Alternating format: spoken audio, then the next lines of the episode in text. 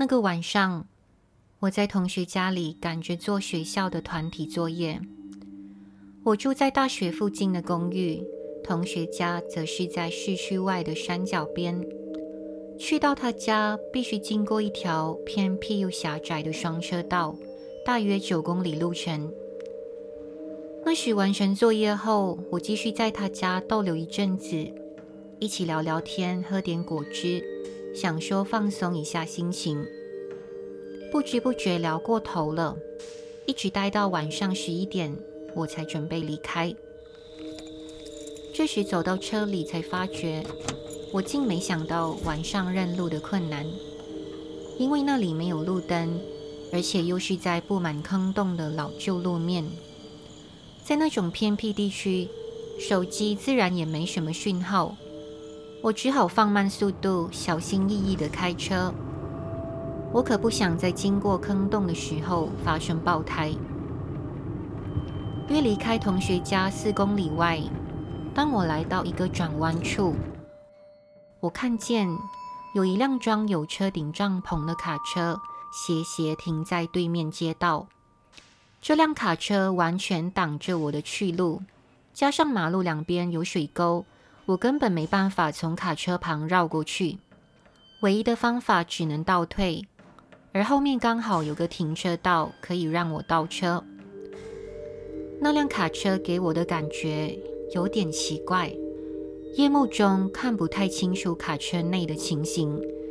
于是我打开车子的远光灯，才看到。有一个男人在司机座位趴着，他的头靠在方向盘上面，整个人看起来就像刚发生车祸意外而昏迷不醒。那辆卡车停放的姿势如此巧合的完全挡住马路，不知怎么的，此刻我心头升起一种不祥的预感，但是心想算了吧，既然走投无路。不如我先回到同学家，再告诉他发生什么事。莫名觉得有点紧张，我开始倒车，一边来回紧盯着卡车与后视镜。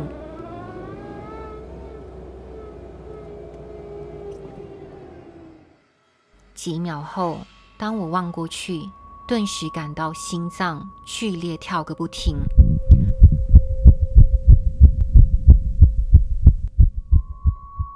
趴在卡车里的那个男人，现在竟然快步走向我的车子，随后还有另外几个男人也从车顶帐篷内跳出来。我被这个状况吓坏了，恐慌地加速退进停车道的位置，混乱中还将车子的底盘撞坏。等到车子倒转好，那个男人已经站在副驾驶座的车外，不断拉着车门把手。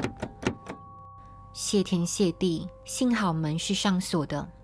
我在几秒钟内迅速看到，他有一张皮肤粗糙的面貌，表情空洞，一副看起来吸毒者的样子。另外几个男人也已经走到我的车尾，没有时间多想了，我加速油门，头也不回，一路开到同学家，解释了一切。